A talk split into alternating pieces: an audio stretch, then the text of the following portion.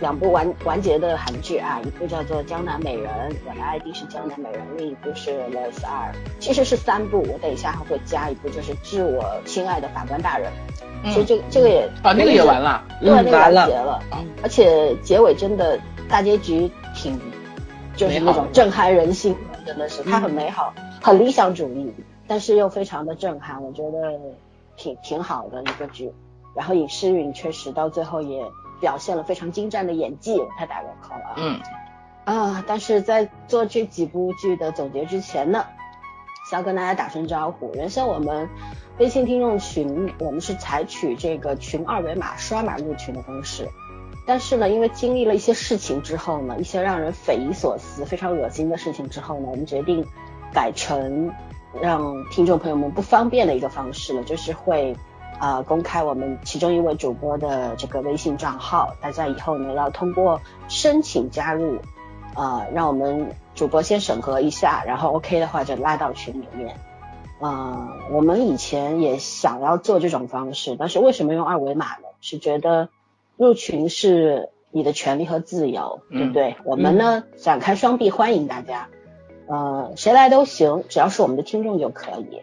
可是呢，在这个今年的二零一八年的四月份，直到现在快十月了啊，六整整半年的时间，发生了一些让我们非常难过的事情。所以说呢，现在我就要请大家用十五分钟的时间替我们陈述一个事实，一个真相。呃，话从四月份说起吧。当时我们呢录了一期关于婚姻的家庭的一期节目，对吧？我记得是、嗯当时邀请了我们群里边的三位这个嘉宾听众啊，都是听众。但是呢，我们我们是一个素人节目，我们从来没有邀请过什么什么名人呐、名主播呀，这些都没有。我们是纯素人节目，所以我们的嘉宾也是素人，大家都来自于最普通的阶层，然后讲的是最平凡的生活。那期节目录完之后呢，效果其实蛮好的，嗯也引来了很多的共鸣，也因为那期节目呢，加了很多入群的朋友进来。那我们其中当时参加那期节目的一位男嘉宾呢，是另外一个呃汽车群，就是其实是一个讲汽车的一个这么一个喜马拉雅的电台，这么一个群里面也是一个听众交流群的群友。他呢非常兴奋的把这期节目就分享到那个群里去了，其实也是想为我们节目做做广告，顺便呢也嘚瑟一下，他也录了节目了是吧？嗯哼，结果呢就突然从汽车群加了大概十来位朋友到我们群里来，但是呢当时因为我们是有一个要求的，就是您加群必须要听我们节目，即便你现在没有听，那希望你以后听。如果一直不听我们节目呢，因为我们是听众交流群，你没有办法跟我们交流，对不对？对。那当时我们也是讲明了理由之后呢，有一些当时来的那些朋友呢就退群了，那我们也欢送。呃，我们并不在乎人数多少，我们只要开心就好。嗯然后这个时候呢，其中这个汽车群来了一个人叫袁风景啊，已经成为我们这个 三言两拍微信群的梦魇了。大家提到这个人都挺义愤填膺的那种。对，这个人来了之后呢，他是就是在群里面讲一些侮辱女性的话，然后呢又私下呃通过微信群去添加女群友，并且要求对方给照片，要私聊。呃，至于他为什么要照片和私聊呢？大家想一下就知道了。嗯哼我在这边也嗯不愿意讲，我觉得那个讲出来有点脏。然后呢，好几位女群友跟我们反映之后呢，我就把他踢了，把他踢出群，因为我是那个群的群主。然后呢，我们其中一位在国外的女群友，她非常善良，她就觉得是否应该给他一次机会。也许他没有把他的来意说清楚，或者说他不太清楚群里的规矩，是否把他能够拉回来？那我当时觉得言之有理嘛，就把他给拉回来了，因为他不断的在添加我，加我好友，那我算了，我就通过他的呃申请把他又拉回来。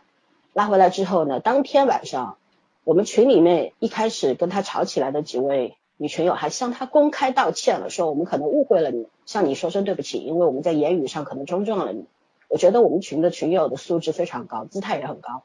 那么到了第二天，第二天之后呢，这位袁风景啊，又开始侮辱女性。固然态后复萌，嗯，，对，讲的话，他以为不讲脏话，骂三字经就不算是 在做侵犯别人和侮辱别人的事情。对，而且他认为他说出来的话是恭维，但是在我们 很多女性耳朵里面听来，其实就是侮辱。对，所以说基于大家对他的不满呢，我又把他踢出去了。踢出去之后呢，当时我们一群人满了，大家也知道微信群呢。他刷码入群是有人数限定的，满了一百人以后呢，就不可以再刷码入群了。所以我们为了大家都方便呢，就建立了二群，甚至于现在有三群。然后二群、三群呢就原风景就不断的无数次的刷码入群，刷进来之后呢，要不就是向我们讨饶说那天他喝醉了，我们问他你难道两天喝醉两次吗？他说是啊，我不该胡言乱语什么什么的。我们就跟他说，好好劝他说，其实你不听我们的节目，你跟我们也没有共同语言，大家其实格格不入，何必呢？就劝他退群。然后呢，他又开始很不满，在那边大放厥词，然后呢，又被我们二群群主给踢了。从此后呢，他就不断的骚扰，有时候一进群呢就放一大堆的图片和视频，刷屏嘛。那我们就无数次的踢啊，踢到最后呢，他就是主动进来，主动出去。留个一 秒两秒的他就跑了，我们也不太明白他到底要干什么。后后来到了三群呢，有一次我就问他，因为在这个中间发生过一件事情，当时二群呢又有一天突然刷进来十几个人，嗯，刷进来之后我们都很莫名，我们不知情嘛，不知道这些人什么情况。然后我们因为我们入群之后都会让他们做自我介绍，你是听哪期节目进来的？嗯，啊你。喜欢最喜欢的影视剧是什么？就有一个很有两个很普通的问题嘛。嗯，这些人有一个人冲进来，第一句话就是这是什么群？我们说这是一个影视群。他说我以为是个约炮群。我们当时就非常的生气，然后我们就问你是怎么来的？他说是袁风景在他们汽车群贴了我们群的二维码，他们刷码进来的。可想而知，当时袁风景在他们汽车群里面是如何介绍我们群的啊？好的。那我们也忍了。到了三群之后呢，他有一次刷进来，刷进来之后，我就问他，我说袁风景啊，我说你到底为什么要来呢？既然你这么看不起女性，对不对？你侮辱女性。他说我特别尊重女性。我说你既然尊重女性，为什么要说那些话？为什么要私底下找女群友？为什么要在你们的群里面宣传我们是一个约炮群呢？然后他就走了。走了之后呢，他就去质问，在汽车群里面质问他的，质问那些就是在我们同时在我们群里边的那些群友，就是就是是谁，就是把这件事情说出去的啊。那好吧，我们也随便吧。结果呢，大概三天前又有一个人进来，这个人进来呢，他叫燃烧的卡路里，是不是很熟悉啊？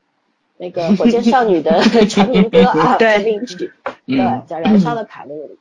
进来之后呢，我们当时在同在汽车群的一位群友呢跟我们说，这个人是袁风景介绍来的，因为袁风景已经把这个人在我们群里说的一些话的截图截下来发到了他们汽车群当中去，那我们就很不开心，我就去问这位卡路里，我说你认不认识袁风景？他说我不认识，我也不在什么汽车群。他说你说的是谁呀？我不知道。那我们当时我们的三军群主管理员还有一些群友就问他，就跟他。好，也是好好讲道理嘛。说这个，如果你是真的喜欢我们节目呢，你听了哪期节目进的群？你说你说你很喜欢很爱我们节目，那么你知道主播是哪几位吗？对吗？你一共听了哪些节目呢？他回答不了。后来我说，我说如果说你一定要留在我们群，并且说你很喜欢我们节目的话，那我欢迎你。但是我希望你不要再把我们群的聊天记录截图。发给那个袁风景，因为这个人是不受欢迎的人。其实我心里知道他为什么要来，当然目的不纯了。那因为我们三群是个国剧群，他呢，他说他是看电影的，不喜欢看国剧。那我当时就把他拉到一群去了。我们一群是一个无话不谈的群。到了一群之后呢，大家也是以礼相待，没有人对他咄咄逼人的那种态度，嗯，对吧？对。但是他就不停的骚扰我们一位台湾的女听众，台湾的女听众。呃，实在是很生气，对，两次警告他，请我跟你不熟，请你不要再艾特我了，我也不想跟你说话，你说的话让我很不舒服。那我当时也警告他，我说如果别人不喜欢你，艾特他呢，你能不能就不要？但是他又开始不听我们的劝告，继续这么做。那又有几位群友告诉我，觉得他在群里面尬聊，然后让人很不舒服，所以说呢，我也请他出去了。请他出去之后呢，这个人呃隔了一个晚上，他又刷进群来了。刷进群来之后呢，又被我踢出去了。踢出去之后呢，他冲进来就骂了。开展了三字经啊，三字经这个啊非常恶劣和难听的话，我都骂不出来，这辈子我都没有骂过的话，嗯，在这里我也骂不出来。然后骂是指着我说我的微信 ID，然后指着我骂的，骂完之后他就跑了，嗯，然后第二天凌晨五点钟又进来骂骂了我一句，还有骂了我们三群群主一句，又跑了。好的，那我这个情况之下呢，我就很生气了。我就找到了他们汽车群的主播，也兼管理员。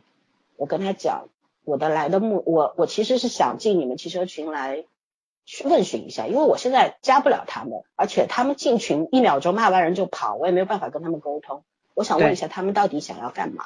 到底为什么要这样？我们有什么地方得罪他们了吗？对吧？如果一个地方不欢迎你的话，你为什么一定要来呢？你在生活当中也是这样的吗？然后我把一些。发生过的截图呢，都发给了这位管理员。当然，他们俩在我们群里的所有讲过的言论，我们都有截图。我觉得他们忘了一件事情：你在网络上，你们觉得网络暴力好像没有人会付出任何代价，嗯，对，是你在网络上说的每个字都会留下痕迹。你在我们群里面的聊天记录，我们都有截图，所有的群友都能够搜索到你们讲过什么，对吧？对。然后，而且我们有多位人证，我当时把这些发给。其中的一部分发给了这位管理员，那管理员就跟我讲，他说我去协调一下这件事，他也非常好的跑到他们群，去单方面去警告他们了。警告他们之后呢，听汽车群的一位朋友反馈呢，就说群里面大多数的朋友都觉得他们俩非常无聊，也在谴责他们的所作所为。那那一那一刻我就觉得蛮温暖的。你看这个世界上还是懂道理的人多，对吧？大家其实都是懂道理的。嗯，好吧，那我们觉得就就 OK 吧。那事情就到此到此为止。其实说实话，这个网络啊，现在任何的你注册微信也好，怎么样也好，都是实名制的。如果我们狠下心来要找你呢，一定是找得到的。但我们为什么不找？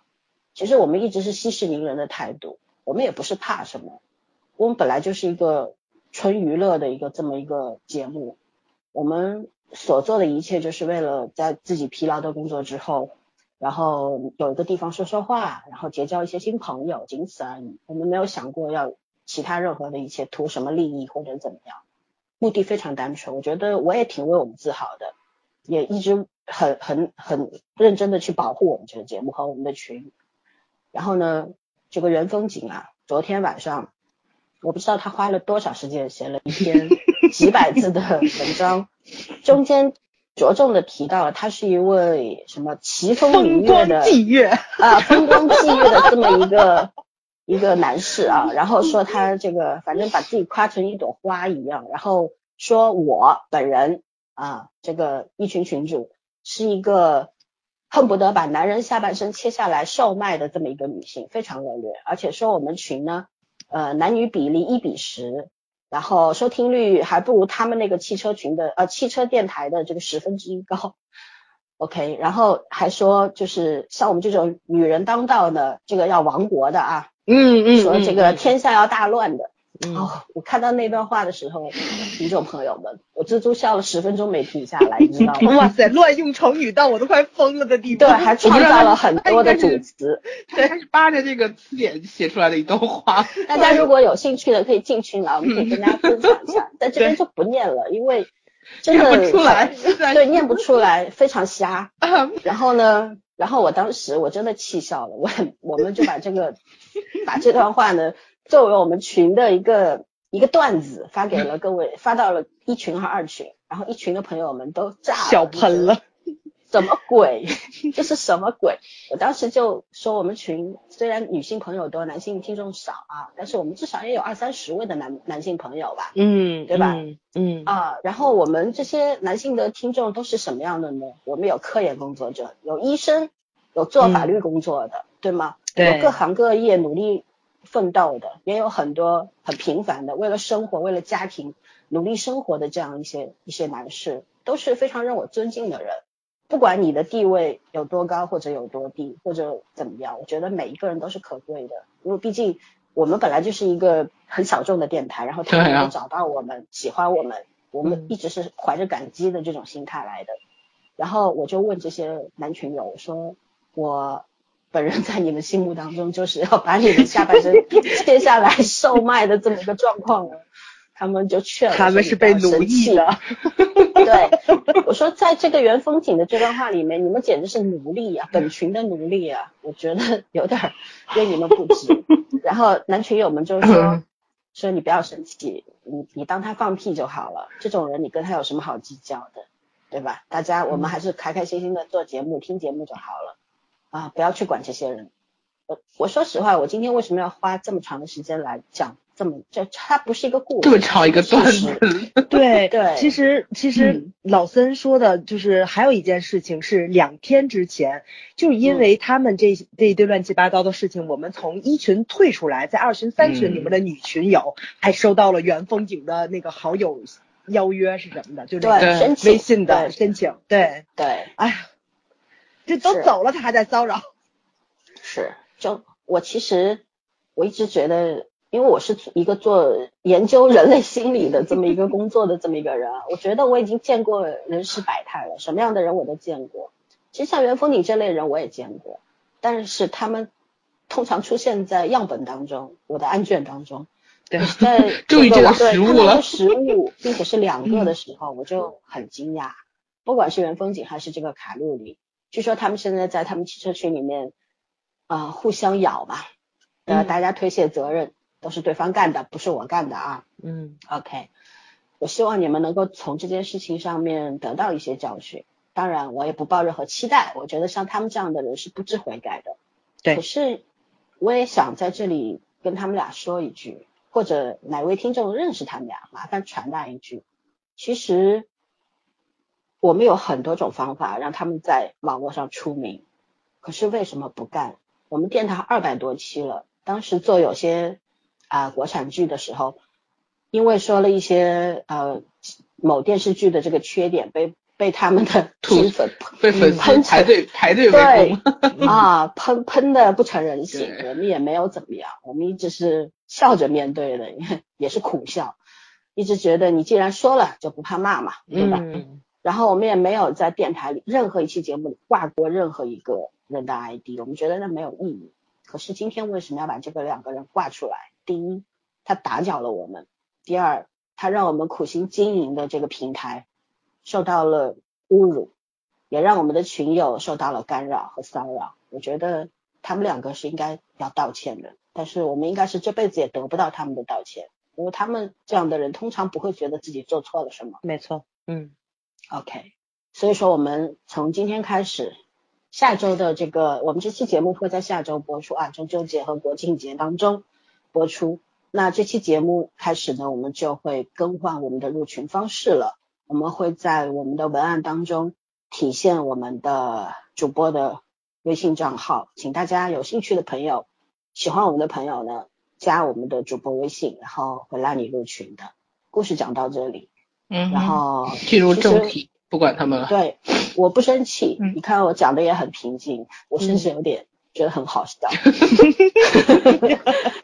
对，其实我觉得他这篇文章可以做那个什么初中教材，小学有点深。对对。反面样本，反面样本。哎呦天，笑死了！卢卢说我们好多个成语都用错了，而且写错了，根本就没有。他把我们思森同学账号都写错了，然后我就说他能不能。稍微用那么一点点心，对，连我的这个微信 ID 都没写清，没写对哈。对对，真的，而且特搞笑，他跟那个谁，他跟卡路里两个人说那个嘛，不是我们干的，但是一个写对了你的 ID，一个写错了你的 ID，一看就两个人，太明显了。是，哎。所以说，我说，其实我们生活当中都会遇到傻子的，嗯，然后当傻子成群结队出现的时候，我觉得我们并不是出于无奈而不反击，而是因为懒得反击，因为我们不想拉低自己的水准，因为我觉得我们是一个有格调的电台，也是一个有格调的群体，所以我们不要跟这些烂人多啰嗦。没错，OK。但是我觉得这个事情让大家知道啊，不要引起大家的误会。OK，我们现在进入正题，不好意思浪费了大家这些时间。那我们现在就来讲我们韩剧吧。嗯哼，这个我的 ID 是江南美人哈。嗯，你换 ID 了吗？对我，我不，我被他们都骂成这样，我当然要换了。我以后叫江南美人。OK，嗯，我是一个没有动过刀子的江南美人，连针都没打过。你要不换成江北的也可以。不要了，不要了。江北在上海话里是有歧义的。OK，那我们今天第一部分呢，我们先来各自总结一下江南美人的整体观感。其实已经过去一周了吧？嗯，对，嗯，好吧，我们哪位先来讲一下，然后打个分吧。啊，我来吧，肯定我先来。对，整体观感嘛是，哎，我觉着那个过了十二集之后的四集反倒挺好的，因为足够甜嘛。嗯。谁说的？十二集还在墨迹要亲不要亲要拉手？对呀，所以所以他后面四集不就足够甜了吗？十三集拉的手，十三集拥的抱，十五集才才十五集接的吻上了。嗯，而且女二这条线，就是她虽然处理的特别的，就是怎么说呢，看着比较仓促一点，但是我觉得可能比较符合现实，因为毕竟是一个校园剧嘛，然后它不会像社会的那种符合校园剧的设定哈，没错，对对对，它不会像社会剧的是这么的惨烈，或者是怎么说呢，就是像咱们看的刑侦剧那样的让人痛彻心扉那种感觉，它完全是没有的，所以我觉着。多多少少还是把那个恶意掩藏在善良的这个表面之之下吧，大家看到的恶会比较少一点，而且你能看到人心向善的部分会比较多一点，所以我觉得整体观感是非常不错的。哎，跟你说到八点五吧也没有八分吧，我觉得又能稍微扬一点，我给他八点二，八点。挺无聊的，对你那零点二是怎么挤出来的？对对对，我好久没有给过这个点儿点二点三这个分了。对，江南美人给八点二分。嗯，然后我觉得这是一部足够甜的剧。如果说大家前面没有看的话，十一期间可以一起找七天把它看一下，绝对会让你笑着过一个假期的。我觉着，嗯，OK，结束。分打了吗？八点二，八点二啊。好了，OK，圈圈。啊，我好像第一次打的是七点五吧，我记得。七分，七分，对，那我打到八分了，呃，好随意哦，我就是我就觉得我第一次应该没打到八分，对，七分七分七分，然后我我觉得这次可以打到八分，就是说作为一个校园剧，它还是很精彩的，我觉得我上一次对校园剧我感觉还是。呃，举重妖精金福珠，嗯，然后这一个校园剧的风格就很不一样。虽然探讨的话题是整个韩国社会都面对的这个话题，甚至于他们已经不太把这个当回事儿了，嗯，就整容这件事情。但是其实对每个个体来说还是有不同的意义的。你说演员，你说为了整容什么的吧，也就算了。这国民性整整容成风这件事情，我觉得这个剧里也是有反思的。然后另外一方面就是他还是维持了他校园剧的这个。呃，天真善良，就里面除了女主，虽然呃女二，女二虽然不算太善良，但最后也算皆大欢喜。嗯，然后里面每个人的那个学校的，就是这种单纯的情感啊，大家互相帮助的这种心态啊，都是都是写的挺挺干净的，我觉得这种感觉，嗯，是学校里面才会有的这种状态吧。呃，然后我觉得车银优后半程演的比前半程好，可能是他进入状态了。对，一个是进入状态，另外一个可能就是就是。怎么说？他之前因为这个角色就是一个自己家庭从小也不幸福，然后就是比较内向，说白了有点自闭的性格。然后可能女主一点点改变，她也会慢慢的外向一点，更符合这个呃她演员本身的性格，所以对她来说也比较好处理。所以后半程她的状态会比前半程要好。然后哦，我要表扬一下女主，这个戏真的是女主有很大功劳。嗯，不知道她这个二次整容的传说是真的是假的？如果是真的。我还是觉得女主很厉害，然后另外就是她其实她带戏带的也蛮好的，我觉得。对，嗯，确实是。对，然后呃，女二我不喜不喜欢这个结局了，但是我那天也在说，就是你把校园剧也只能拍成这样子了，拍一个太残忍的结局又何必呢？说白了就是，嗯嗯嗯，所以基本上我觉得打八分，就是这个片子各方面到最后结局是平衡了。其实我特别喜欢最后结局他爸爸妈妈的那个处理。然后他爸跟他妈表白一次，他妈翻了个白眼，我今天四十七就走了。其实我觉得 对，就不需要每个人都有一个大团圆什么的，但是但是态度点到就可以了。嗯，然后所以我觉得，呃，他对各个阶层、各个层面的这种把控和最后结尾的设置都是更恰到好处。那所以我觉得八分是 OK 的。嗯嗯，好的，我也给八分。我觉得我是被最后的这几集给填到了。虽然其实我我对我我不是一个说一定要从头填到尾的这么一个心态啊。嗯，我只是觉得。就是有很多，因为看那个韩剧 TV 的话，它有弹幕嘛，弹幕里边大家都非常焦虑，说哎呀，什么时候牵手呀，急死了，编剧你要怎样啊，等等啊，就说漫画里边好像早就签了，为什么这个剧里边改编的就这么直慢吞吞？但我觉得漫画和这个电视剧还是有区别的嘛，对吧？二次元和这个什么来着？二次元是指漫画对吗？二次元动漫，动漫，动漫世界平面嘛，嗯嗯嗯。反正这个跟现实当中的这些故事是有差别的。然后我觉得男女主这个感情的发展过程其实蛮合理的，因为他们俩都有性格上面的问题。男主虽然是一个内心就是心如明镜的这么一个人，但是但是他有他非常的孤傲，对不对？很清高，就是那种不太相信人性。其实说白了，嗯，而且也不在乎，就是我只在乎我我要保护的那些人，我喜欢的人，其他人我只当没看见，对不对？你们干什么跟我没关系，就这种。然后女主呢？虽然是一个在爱中长大的这个姑娘，你看她跟女儿有个强烈的对比，女儿是没有父母的嘛，然后挺也怪可怜的，说实话，可怜到心理扭曲，对不对？她是被抛弃的，嗯，然后女主不一样，她只是因为长得难看，可是她的心灵很美，她爸爸妈妈特别特别可爱，所以说她唯一的自卑是来自于她的容貌，可是当她忽略，就是把容貌这件事情长得美和丑，她明白自己长美整容整成个天仙之后，其实。跟以前没什么区别，对不对？对，这个时候他明白了，容貌虽然这是个看脸的世界，但是大家熟了以后不看脸也是可以的嘛，对吧？对。而且而且，就算你长得再漂亮，如果你德行不好的话，那大家迟早也会看清你的真相。所以说，他开始不在乎这些事情了。我觉得恢复了最基本的自信，然后也得到了他的爱情。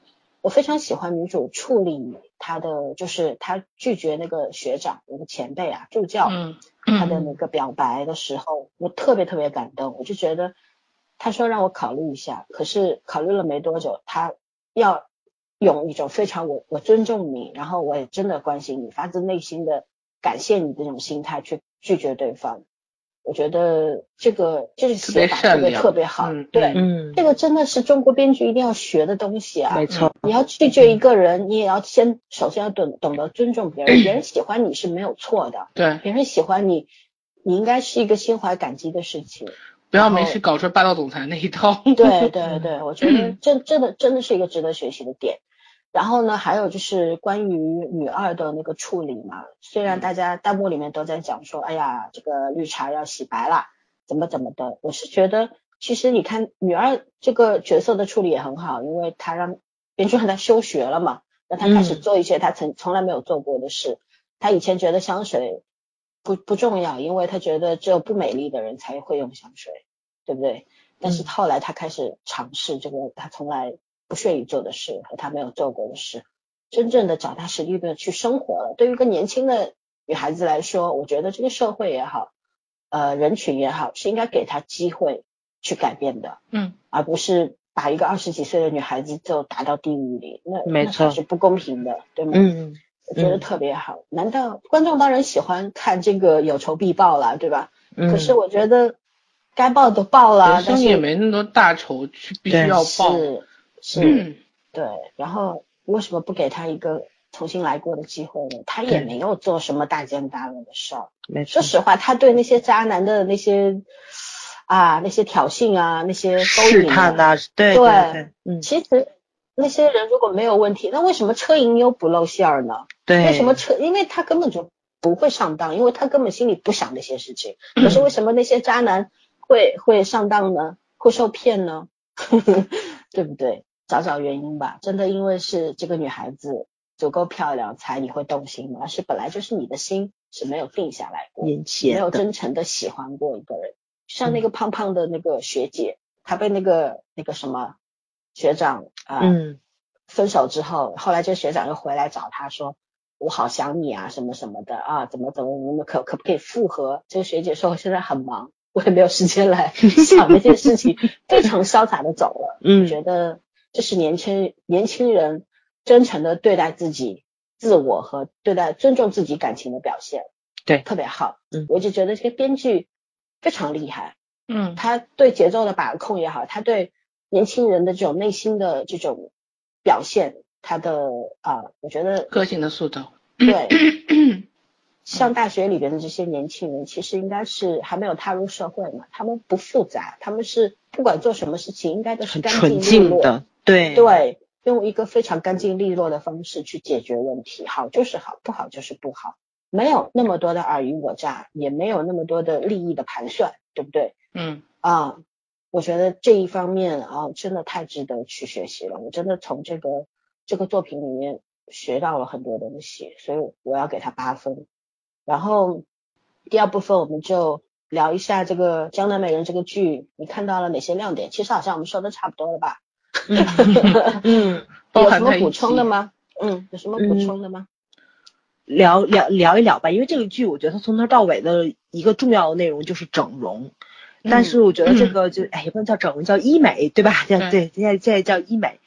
嗯，因为医美这个话题，其实我觉着可能不只是韩国，咱们现在这边这这实在是太流行了，而且越来越往低龄化上面走，甚至于我觉得新闻都在报道这件事情，对吧？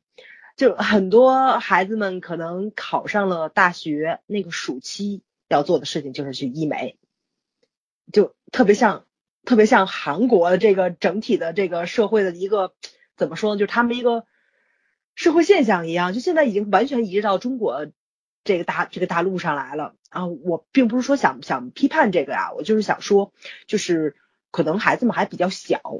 也不能说三观不健全吧，就是说他可能对社会的认知度上并不是特别的深入。嗯医美这个事情是每个人追求美的权利嘛，不管你是化妆对吧，你还是说是 P 图，咱们现在照相用那个修图软件，还是说你去医美，其实都是一个人追求美的一个过程，没有说谁高谁低的一个问题。但是怎么说呢？哎，可能是随着咱们这个年龄越来越增大吧。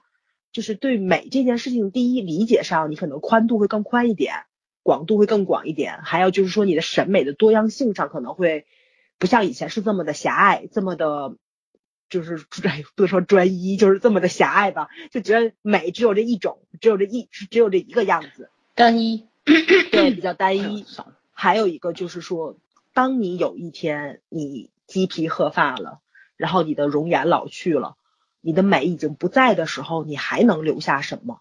这个时候你才是真正的你。就是随着年龄的增长的时候，你不能只有美。就包括这个女二号，她为什么对美就是说这么的执着，这么的执拗呢？就是因为她除了美，她没有别的东西。她特别清楚自己的优势在哪里，而且这个优势是唯一的、不可逆的，会离她而去的东西。所以说呢，就是说在追求美的同时。我是特别希望现在年轻的孩子多想一想，除了美之外，你还应该有什么？我觉得这部剧就特别好的探讨了这个问题，嗯，对吧？美好的心灵，就是能与能与人为善的性情，然后你能够终生追求的爱好与事业，这些所有东西是方方面面构成了你特别健全的一个社会关系跟人格的东西，不能只有美，只有美的话，嗯。我觉得女二号其实是一个特别好的例子，就是说你将来会面临什么问题。就是网网上我也看到了这个言论啊，很多人都在说那个男的很怂，为什么不用真的化学品去泼他？我不管这个言论他有没有过激，但是我特别肯定的是，女二号在那一刻的恐惧是非常真实的。不管他泼的是什么，那个女孩子她肯定非常的可，她非常的害怕。嗯，就甚至于她都想要结束自己的生命了，就那一刻是很真实的，绝对真实。而且这个剧情也很真实的演出来了，也让我感同身受到了。就是当你最在乎的东西破碎掉的时候，还有没有能够支撑你活下去的信仰？这个东西能不能保留下来？这是大家应该去思考的问题。所以我觉得这部片子虽然是一部校园剧，但是它足够深刻了，它真的是足够深刻，而且对年轻人是有很强的一个指教意义在的。这也是为什么总觉得咱们的青春片差点什么的原因。咱们总在讲残酷青春，足够残酷，但是你残酷的就不到点子上。你到底能让年轻人，呃，如果说他想思考，他想往深入去想的话，能能不能得到对他自己人生有养分的东西？但是我觉得这部片子就就做到了，这是一个，哎呀，特别特别值得咱们编剧去思考的一个问题。嗯嗯，就是美丽可以是不管是男人还是女人，嗯，就是是你的一个武器，但是它不应该是唯一唯一的武器。对对，嗯，反过来讲，如果是它是你的铠甲的话，那也不是真的能够保护你的铠甲，因为容颜。美丽的容颜总是会老去的嘛，对吧？对。那到那一天的时候，你又用什么来生活呢？确立自信呢？对吗？对。如果你的你的自信是因为你长得漂亮，但是你没有别不拥有其他东西的时候，那你只是虚张声势而已啊。没错，对吧？还有，我觉得就是这个社会啊，这个审美标准真的不要太统一。对对对。我 这如果说大家都是什么瓜子脸啊，什么锥子脸啊，就是唯一的。漂呃，唯一美丽的标准，或者说一定要身材苗条或者怎么样，那才是美的。那我觉得那那很不公平，也不对啊，对吧？我们要百花齐放的美丽嘛。胖的人他也有胖的美丽啊，她也他也可以可爱啊，对不对？嗯。你也可以看到她的气质啊，她的才华啊，对吧？为什么一定要用体型啊，用容貌啊去圈定一个人呢？嗯，对，嗯，还没没有了吗？圈圈有什么要说的吗？嗯，我想说点儿，嗯，我也不知道是跟早是一样的还是不一样的观点啊。就是我因为我现在不知道他这个，我现在不知道我自己这这这这个观点说出来是什么状态。因为我今天中午正好看到一篇文章，呃，讲的是 一个公众号写的，他做一个就是城城中村居民的一个采，就是说呃年轻年轻女性的采访。嗯嗯。正好他采访到的是一个大概二十岁出头的一个小姑娘，在城中村里面卖凉菜的，这种小店店主，经济条件也很一般，农村来的小姑娘。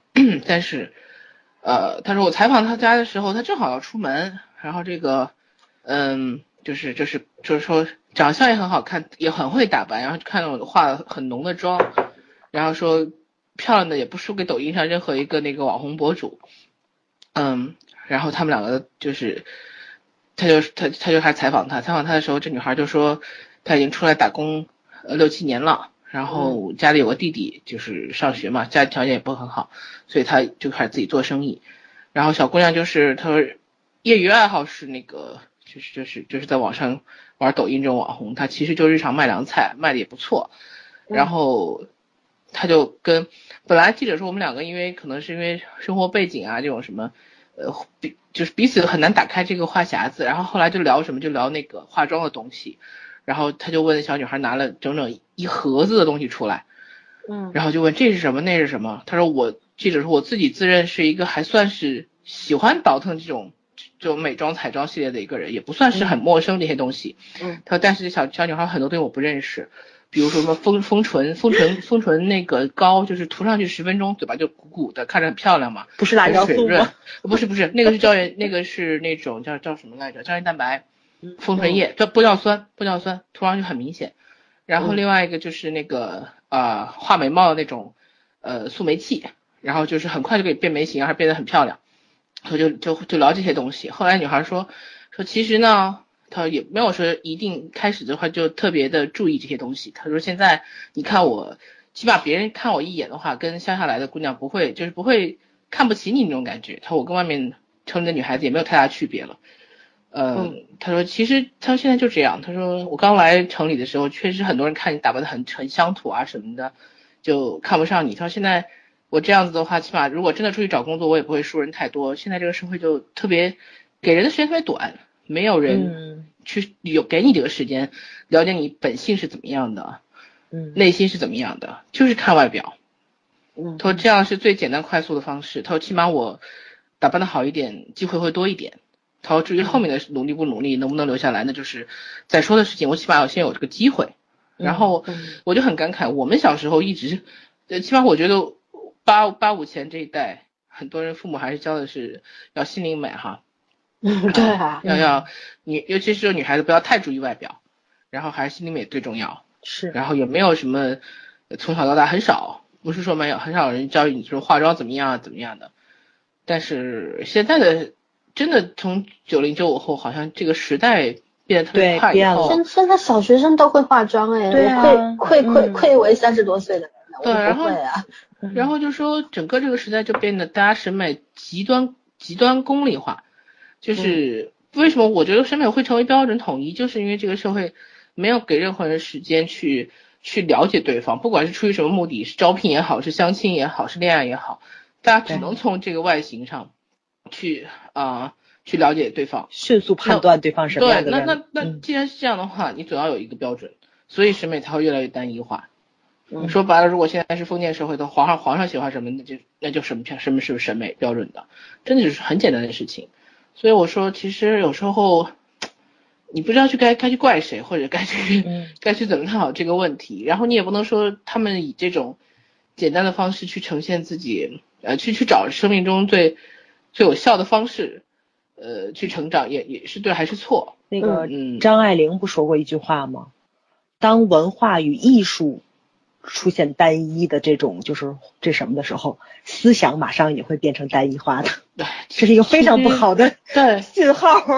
就大家都接受这种状态，可能真的很多人知道这不是正确的或者是好的理想的方式，但是又不得不接受这个现实。嗯，所以我觉得这个这个这个片子不管他探讨的东西是怎么样的，但是他其实探讨的话题跟我们小时候家长教给我们东西是差不多的，只不过这个时代可能真的没有人太注重这个东西了。嗯，对，因为因为现在真的是很多家长带着孩子去整容院去整容，就是高三一毕业就去，对，暑假就立马上学了就。我我反正我那天看新闻是把我也吓着了，我以为都是孩子没有初高现在高中大学，因为嗯特别多。我我我妹妹跟我讲，他们高中毕业之后，他们老师给他们的一个要求就让去烫头发、染头发。我希望我高三毕业时候，我们老师不是要求我的。对对对。我说这个东西如果顶多就是说孩子你如果有好奇心或者想去尝试，OK 你去啊。可是老师要求老师要求每个女生都要这样做，而且还要发张照片给群里面。为什么？不知道。我觉得现在是是社会要求、学校要求还是审美要求？我真的觉得这种老师主动去推孩子完成这件事情，你你说你鼓励孩子去找去释放自我，OK 没问题。对对，想你想弄成什么样，弄成什么样可以，你不一定弄个纹身也可以啊，也没有什么不可以啊。但问题是你要了解安全性，你能接受这个结果，没错，而不是作为一个要求、一个任务去反馈，你必须去做成什么样子啊。所以我觉得这个事情很可笑，而且关键这个学校，我妹这个还是河南省的重点。所以我觉得这事儿本来就是让我觉得很匪夷所思的。如果一个重点的学校就搞成这样子的话，那其他学校是怎么要求学生的？我不太懂。不要往教育上扯啊！我最近话匣子一扯就就就停不住，不要往上扯。对，所以我就觉得现在的这个这个标准很奇怪，嗯，社会标准也很奇怪，然后老师的标准也很奇怪，嗯，所以你指望孩子自己能能能有一个很正确的一个清醒的选择，真的特别不容易。嗯，所以要多看书，一定要多看书，形成自己的思想体系。真的是，真的是需要一个很长漫长的时间去去改变和进化吧。我觉得，起码你你你想做什么事情的话，尽量不从众吧，想好是不是你自己真正想做的。那至于你你如果真的是想你想做的话，那你就自己去承受后果吧，也没有什么。嗯，对啊。啊，怎么了？也没有什么很沉重的。其实我觉得这个事情就是。有的人他可能会觉得，嗯，那我我我已经很有本事了，但是我确实没有什么外貌，那我再让他再出色再完美一点，我觉得也 OK 啊。可是你真的不能只有我只有脸这件事情。对，只有脸是不绝对不可以的，对，不能把它作为人生的唯一。对，这太可怕了，这件事情简直是，对。你呀，哪怕说像像武则天这样作为一代女帝，也是因为容貌起家也行。补短板，但是你不能把它作为你唯一的长板。嗯，没错没错。所以说，像那个谁，像那个范冰冰演的那一部武则天，为什么这么大诟病就在这里？因为她除了容貌什么都没有，这一个武器让她纵横天下，这是绝对不可能的事情。嗯，对，花瓶太太多了，也太容易。没错没错，嗯，是。好了，我说完了。嗯嗯，好的，那基本上亮点，那亮点难道不要夸一下车银优的笑容吗？漂亮的脸吗？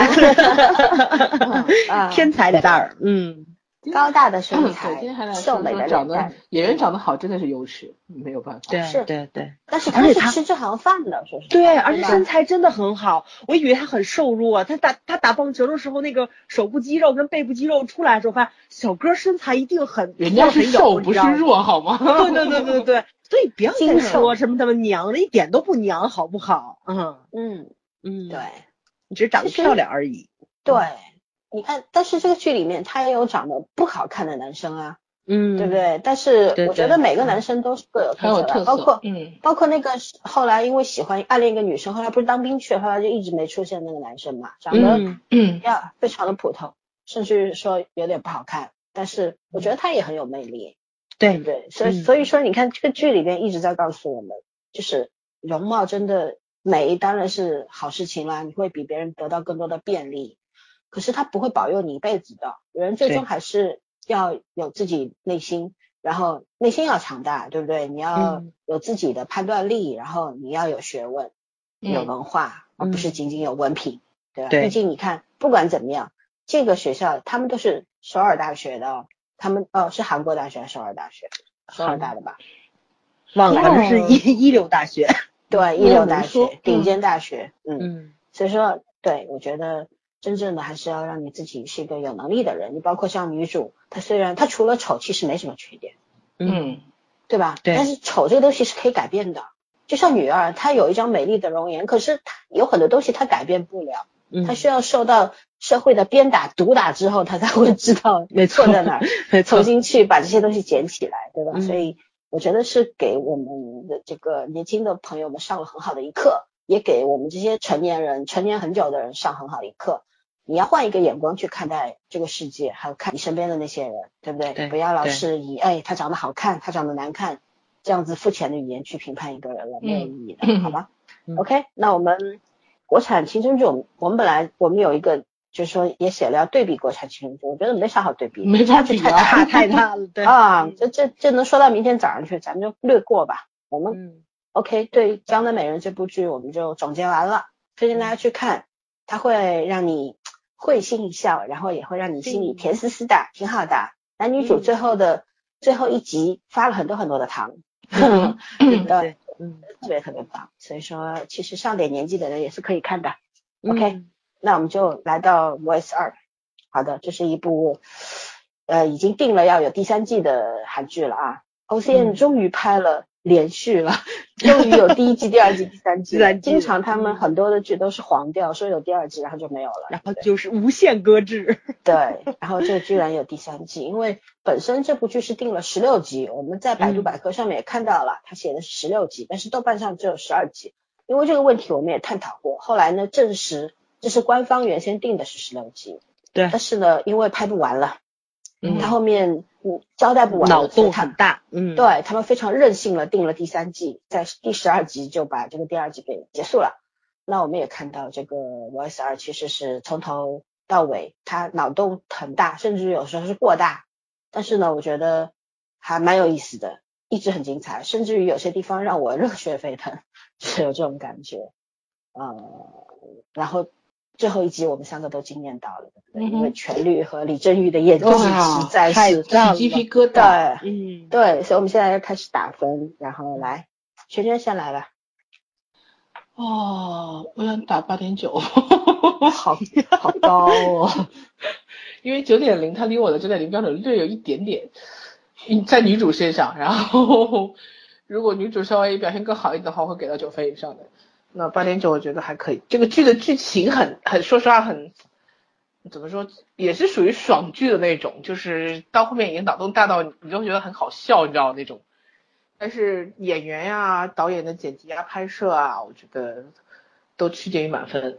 所以，尤其到最后，陈律和李振宇的那个张力，你已经可以忽略掉女主这件事情。嗯，所以太对了，我觉得八点九分其实是一个我希望他下一季会更好的一个分数。我跟森森还讨论过到底女主死没死，我说其实死了也无所谓的。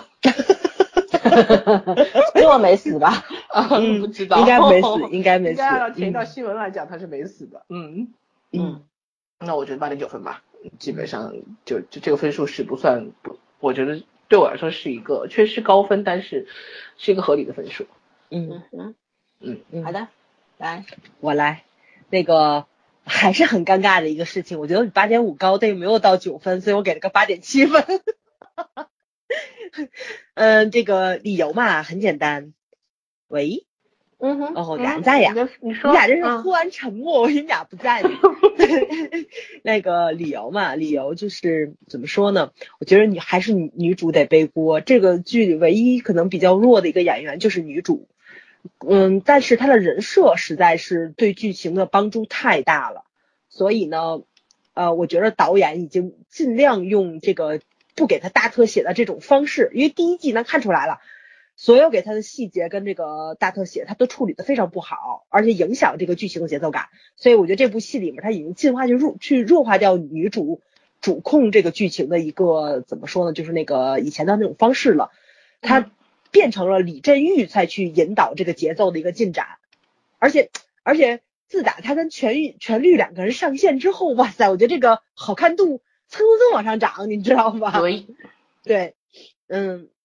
所以我觉得女主得背很大的锅，以至于这个片子给我的观感往下降。第二个一个原因就是这部片子它可能还是以那个变态的这个反派为主去走的，它并不是那种咱们经常看那个信号啊什么那种特殊案件 M 啊这种以社会案件吸引人眼球的这种方式走的。所以我觉着怎么说呢，就是说，嗯，从社会意义跟我个人胃口上来说，我更喜欢那样的剧情。所以在这个剧情上面也是稍稍往下拉了一点点分数，呃，综合这两个原因吧，我给了八点七分。但是其他方面我觉得都非常非常的棒，而且我觉得这一季的导演特别对我胃口，就是那个节奏感的把控，然后悬疑度的那种怎么说揪心，而且他对于男主跟哎男主跟那个反派角色的塑造。哇塞，那实在是太牛了，对，所以看的非常爽，是真的。对对对对，确实是，而且他每一个就就是那种镜头感，两个人同框或者说是两个人对峙的那种镜头感的那种紧张度，真的特别特别特别特别抓人心脏。对，这个感觉非常好。就你看的过程中，就即使是不是那种，它不是用配乐去让你那个肾上腺素分泌的那种，它就是用镜头去直接让你觉着旋律那种变形的脸，对吧？突出的眼球，哇，我觉得真的是演演员演的好，导演抓的好，呲牙咧嘴，对对对，呲牙咧嘴啊！但是但是你真觉得他挺可怕的，就他那个变态度实在是太吓人了，对，嗯嗯，而且就是我觉得就是像那个全律的妈妈这种已经去世了的一个角色，就找了一个我觉得是一个非常演技挂，然后也非常有外貌有气场的一个女演员来演的，这个妈妈实在演的是太好了。出场我估计加一块儿没五分钟吧，但是超级吸引人。这个人从台词到姿态到装扮到演技无可挑剔，简直是。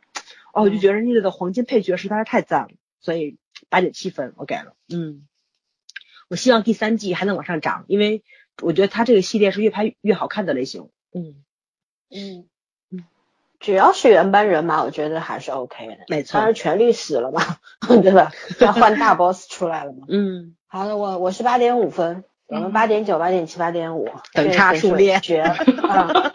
OK，说一下理由。第一呢，我觉得权力这个角色啊，他其实交代的要比李正玉这个角色更加的完整。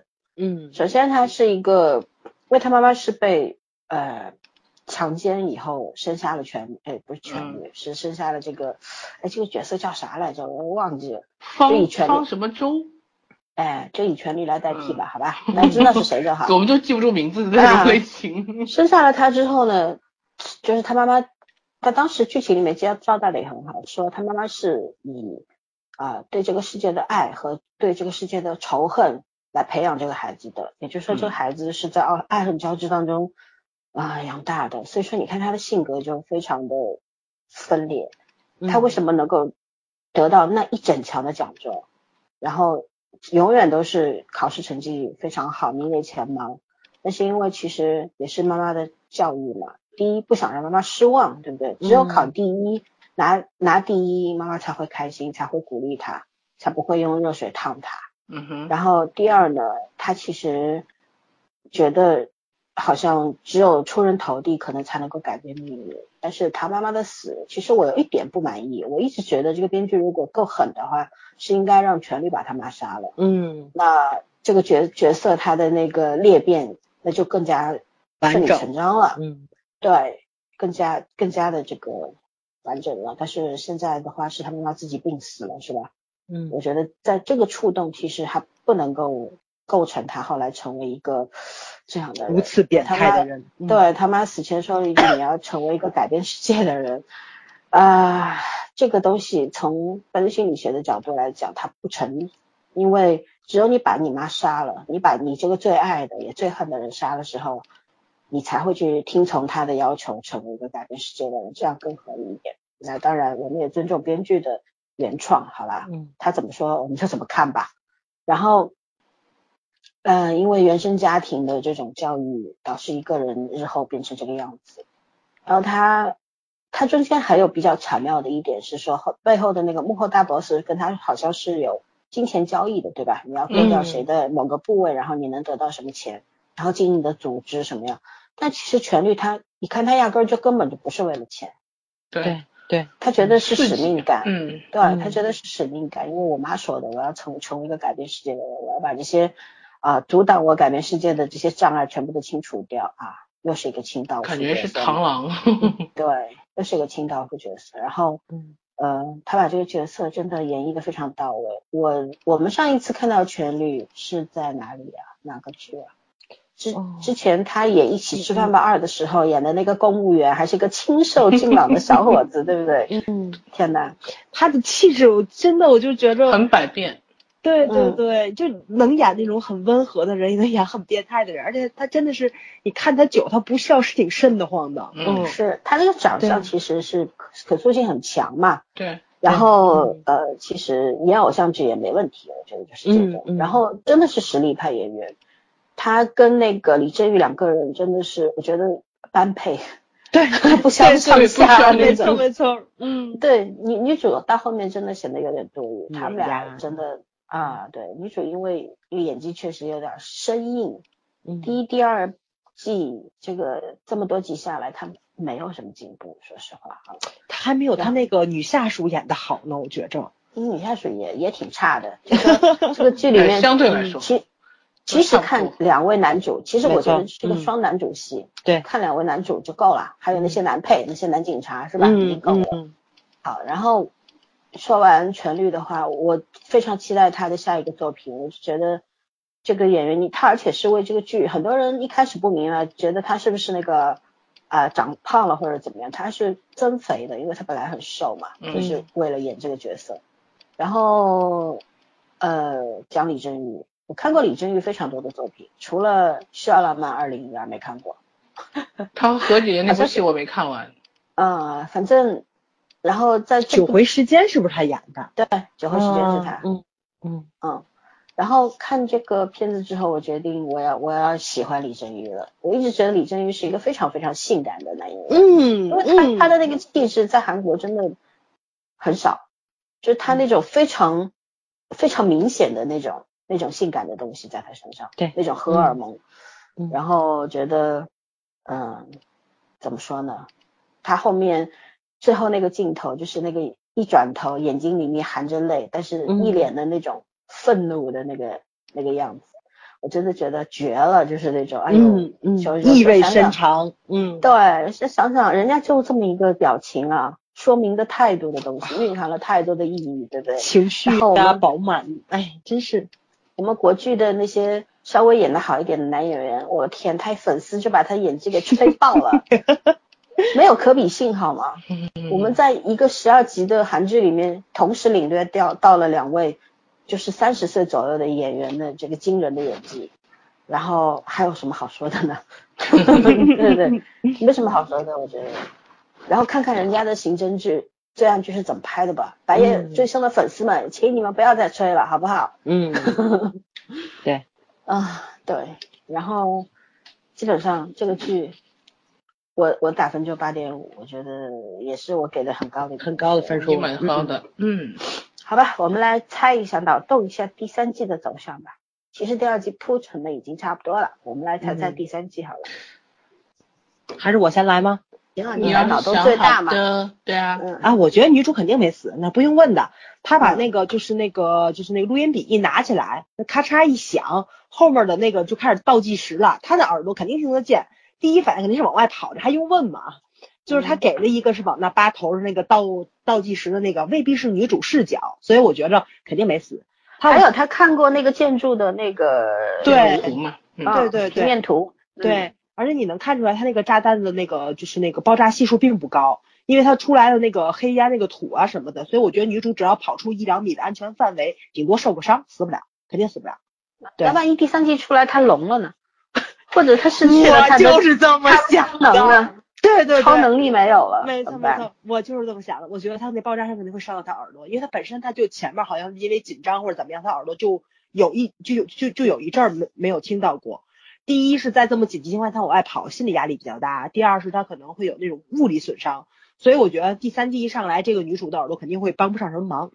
对，嗯然后黄金组还有没有存在的必要？因为他的耳朵是一个特别先天的一个优势在嘛，这个组才能才能什么？然后一个灵魂性的人物，他的特异功能受到了损伤，这个组还能不能存在？我我觉得会存在，因为他回归到一个最普通的警察的时候，我觉得这个意义可能会更大一点。哎，没错没错没错，我们现实当中没有特异功能啊，嗯怎么办呢？对对对，然后呢，我估计可能是这个这个组应该还会存在，但是他们肯定要处理什么案子，然后可能还要完成以前的什么指标什么之类的，我是这么想的，所以可能会发生很多乱乱七八糟的剧情。然后我觉得下一季可能会从他们所有的内部人员这个怎么说呢？从他们的软肋开始演吧，因为咱目前看到的是那个在熙演的那个角色，那个角色死掉了，但是他的爸爸一直说的是不会放过他们，对吧？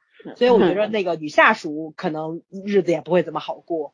然后失去了手指的那个谁，就是他他他的那个接上了，接上了，我但是我一直怀疑给他接的手指到底是不是他的，因为他把车是开，因为他把车开到了隧道里，他是把那个冰箱就那个他那个保鲜箱是留在那个车上的。但他没有演他拿下来的那个什么，所以所以就到现在为止，我觉得他可能留了很多个悬念在里面，而且是所有人的悬念。还有他为什么放过了那个谁，就是那个死掉那个刑长的哥哥，就是他没有杀那个人，我也很奇怪这个事情。但是我觉得这个这个人身上可能肯定还得有事儿。然后呢，是那个他不是设了很多局嘛，就是说把每一个人都会拉进去。另外的两个警察，一个是被一刀砍砍了，另外一个还没事儿，但是我觉得多多少少也会有问题在里面。还有是那辆车里面坐着的是两个老爷子，对吧？是两个老爷子，这明前面一个司机，后面一个大 boss 嘛。后面是两个，后面是两个老头儿，先给了左边的镜头，又给了右边的镜头。对对对，后面我。看到的是一个哎，后面是一个，前面开车的时候一个，后面坐了一个。啊，是吗？嗯，啊，反正是反正是两个人，是两个人，嗯，对，是两个人，所以我总觉着，对他那个幕后 boss 的男 boss 主的爹可能没死，或者怎么样，啊，男主爹没死，或者我或者他还有他哥，嗯，对，或者是那个小女孩儿家属什么乱七八糟的，反正对我我总觉得他爸那事儿不是这么简单，所以对吧？所以我觉得呃后面可能乱七八糟还得有很多东西在里面，而且我觉得就是那个谁，就是那个呃就是那个幕后的 boss。最主要的一个原因就是想把这个李振玉演的这个角色逼成变态杀手。他们觉得他是最适合的人选。他们觉得他对对内心有那个那那种部分。对对，因为因为嗯老三给他科普过很多次嘛，很多的时候这个精神病就是遗传的那个最大，对吧？遗传的几率特别大，所以所以我觉得李振玉也是一个灵魂性的人物，就是第三季可能重点放在他身上。我心想，终于不用让女主出来了，我倍儿欣慰，你知道吗？我我先给你解答一下，刚刚你说为什么不杀那个嗯那个警那个系长，对吧？那个对对对还有一个还为什么不把他直接把那个程序员直接杀了，反而切他手指？哦，不是不是，对，切他手指我知道，但是我怀疑那手指不是他的。嗯不是，我我就给你解答为什么会这样。第一，嗯我觉得手指是他的，为什么是他的呢？因为我觉得权力演的这个角色他是非常傲娇的，他其实并不把这些他不把这些人当人，他只是把他们当害虫。他觉得自己是上，真的是上帝神职，就对是他他是有对，他是有这个主宰的这个能力和权利的，所以说呢，嗯他觉得我不屑于杀你，我只是要羞辱你，因为你想一个电脑黑客天才，然后把你手指剁了，我再还给你，还给你，你接上了不一定跟以前一样，但是哪怕你接上了跟这个手指跟以前是一样的，可是你内心受到的创伤呢？嗯，对吧？这个是一辈子都那个绝望、那个痛苦、那种对恐惧感，对对，就那一刻，对对，你肯定忘不掉的。嗯而且对那个系长也是一样的，我可以杀你，可是我不杀你，我让你试一试什么叫死。那个系长毕竟是后来做那个心肺复苏醒过来的嘛，嗯，对吧？嗯啊，把它包在这个保鲜膜里面，对吧？这这么多天，然后为什么不杀他？只是让他处于一个中毒的深度昏迷的状态。我觉得其实起到的作用都是一样的。他我因为我杀你，就碾死你，就跟碾死一只蚂蚁似的。对，嗯，对，然后我杀你和不杀你对我没有意义区别。对我让你活着，痛苦的是你呀、又不是我，对不对？而且这个嗯系长，你想他长期的处于一个昏迷状态，他后面还能不能做警察？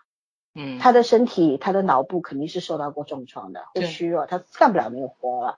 就是他嗯。从你身上拿走的不是生命，而是你最宝贵的东西，你最在乎的东西，这个才是最可怕的。所以我觉得这方面写的特别好。嗯。嗯。嗯，对，然后那个什么，我我一直猜那个，其实这个车上出现的这两个人，有一嗯。个基本上应该就是、，boss，嗯。呃，不是 boss，肯定是嗯，对，就是就是你想，他们是用钱来换那个，但是你想男主的爸爸的话，他是一个出租车司机，他怎么会有那么多钱？应该是嗯。没有。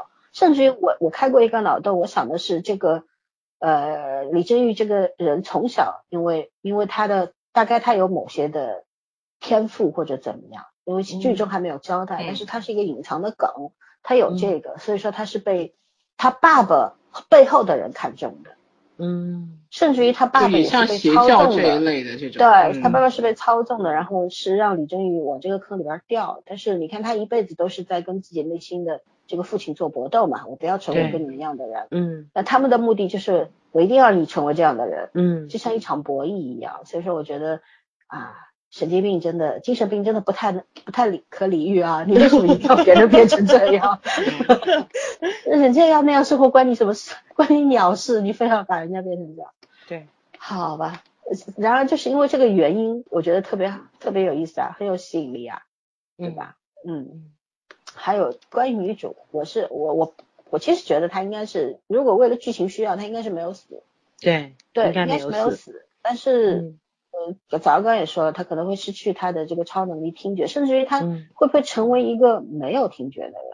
嗯需要带助听器或者怎么样，而且他再也不能恢复他的神奇的能力的时候，他又如果要丰满这个人物的话，那他在失去这些能力的时候，他又用什么样的状态生活下去呢？对他，还有能有没有做警察的勇气了呢？嗯对吧？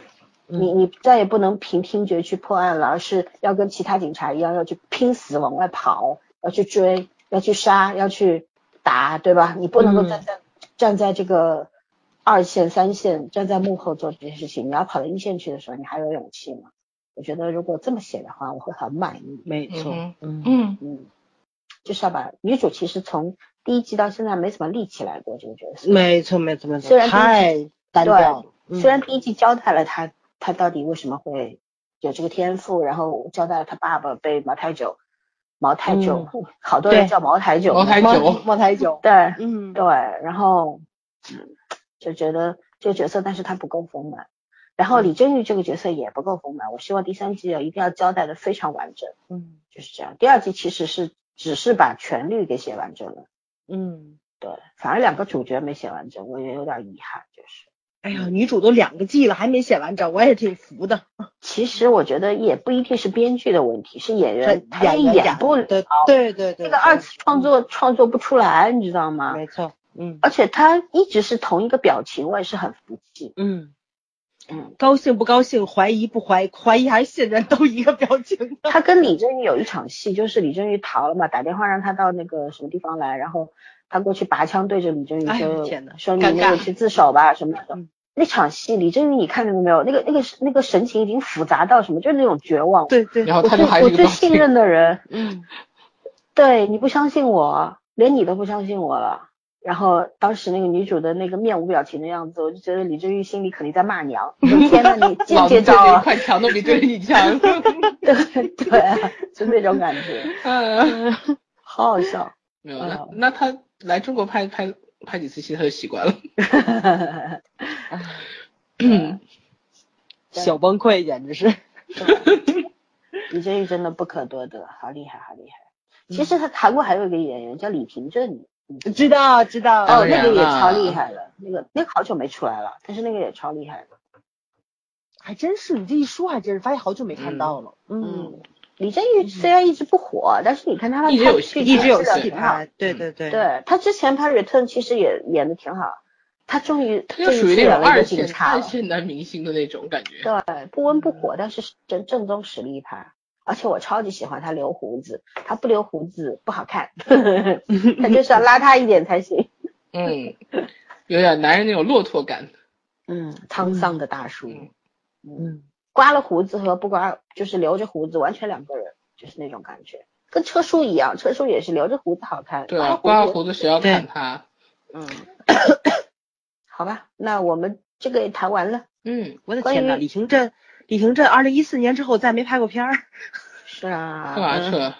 嗯，出家了吧？不知道。嗯，电影也不拍了，不知道哪对去了。二零一四年拍了最后一部电影。嗯，嗯，就再也没有了。啊，天，还真是。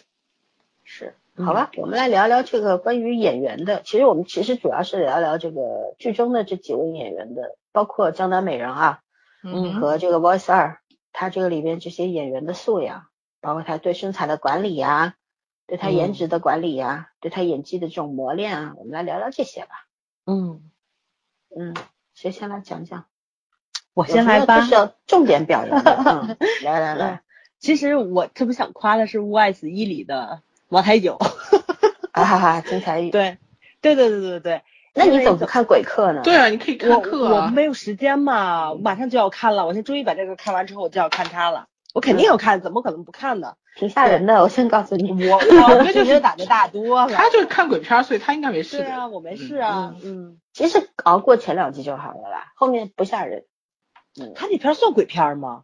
算算就是鬼片，就是鬼片是吧？因为我觉得它像驱魔，你知道吧？嗯，是驱魔所以有鬼嘛。你我觉得魔鬼跟鬼是两个概念，你知道吗？不是，他就是鬼。它就是鬼是吧？对，嗯但它是用驱魔的方式来那什么，嗯，嗯因为因为我一直觉得就是魔鬼就属于那种就是怎么说呢？你不是这个人 你要死了之后变成的为尸体，了吗？你 它应该是那种 怨念啊，就是那种欲望那种东西集结而成的，就是这种魔鬼是消不掉的，你只能把它驱走。嗯是这种东西，但是我觉得鬼应该是会可以消亡的。哎，算算了，这是东西方的那个文化差异这是文化问题。对对对对对，先搁一边啊。我先说一下金财玉，因为怎么说呢？啊，我一直也觉着金泰玉小哥这颜值、这长相、这身材，别让演反派了，你知道吧？特别想看他演爱情剧，但是人家不愿意演呢。爱情剧他也演了，前日演男二嘛，就一直在抱不平，为什么 为什么女主就不喜欢男二号？对，现在发现还是还是演鬼片吧。这个怎么说呢？就是感慨一下韩国的这个男演员气质的多样化。我觉得真不是说演技或是怎么样的，而是在演的过程中，他怎么变成那个人，这是特别重要。包括咱最近在看那个《戏精》，《戏精的诞生》嗯对吧？我就是戏精。嗯啊，对我就是戏精，他们一直在探讨这个问题，就是说你的技巧的处理的这个东西，就是你行为逻辑上你认同他，然后通过你的演技技巧展现出来的东西，不如你成为他，就是就是那种体验派的演法。就虽然怎么说呢，就是大多部分的演员那个体验派他都。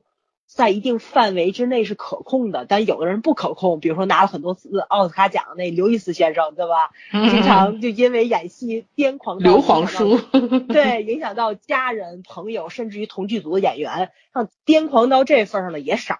就咱得承认，你变成那个人是很可怕的一件事情。包括咱们以前在聊的过程中，我也我也举过那个谁，那张家辉的那个例子，嗯，他演对？吧？对，他在那个柬埔寨演那个就是那个非法的那个劳工的时候，当他发现那个饭盒里面有虫子的时候，他把那虫子剥掉接着吃，那一瞬间他发现自己完了，彻底入进去了。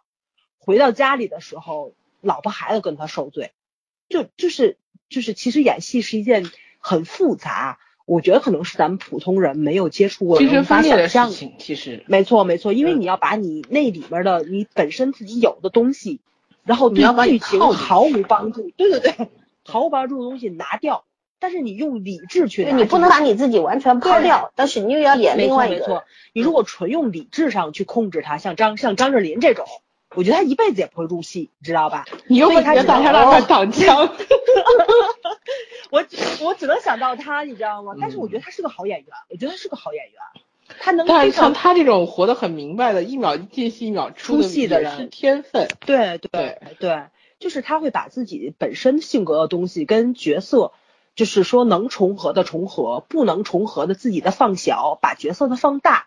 他用纯理性的东西去技巧化的处理这些东西，那有的人是不行的。就你要成为他，从口音到外形，到你的人生经历，你给他就像梁家辉说的，我要去写这个人物的小传，即使一个再小的角色，我都要去写。我可能演的一个过程中的小动作，我为什么会有这个动作？这个是我童年成因怎么来的？他都会有前因后果这种东西。我觉得这是一个演员基本的素养在，就是嗯，就是在看韩剧的过程中，就是为什么说他们的配角叫黄金配角能够打动你，就是你能从他们身上看到很多细化的东西，就是那种，哎，他就是这个样子的。包括咱们就是当时在看那个谁，在看那个大力女的时候，那个谁、对吧？就那个月牙谷，他当时尬了几部戏呢？是真的每一部戏都有，金元海对吧？嗯对对对，金老爷子他哎不能金来，金叔叔啊，听了人家四十多岁好吗？这老爷子，叔叔，哎，不能很老爷子金大哥，金大哥，对，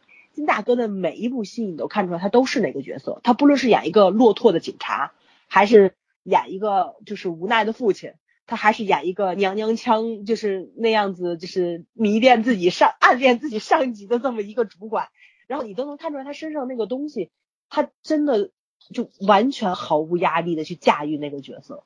就是我觉得，啊、这种东西其实，在咱们很多老戏骨身上都有。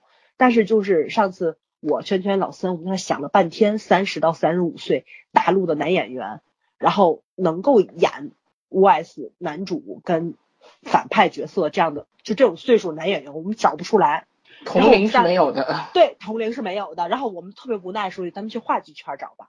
但是真的，你要明白，话剧圈可能就是不太一样，就是有话剧女王或者什么，嗯他每一个话剧组都有自己的这种力捧的一个演员在，都有他们的团魂嘛，对吧？都有他们一个团魂。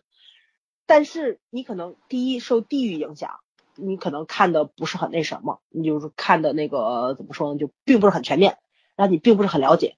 然后呢，又没有这些人又没有什么机会，就是那个就是去演这种戏。而且我真说句实在话，可能演惯了大舞台的人不乐意上大屏幕，真是这样子，给他们的激情是不一样的。就甚至于你比如说看那个 X 战警，就木狼回乡，就是那个谁，狼叔退场的那一部片子的时候，他们就是狼叔跟那个叉教授在给那个谁，在给那个小狼女去讲的时候，他们在给小狼女讲戏剧的时候，讲的是大舞台的魅力是什么。就对于这样两位，在这个怎么说呢，大荧幕上，整个世全球都没有不认识他们人的演员嘴里，他们都认为大舞台是演员真正的一个应该去生存的地方，就是真正的舞台就是大舞台。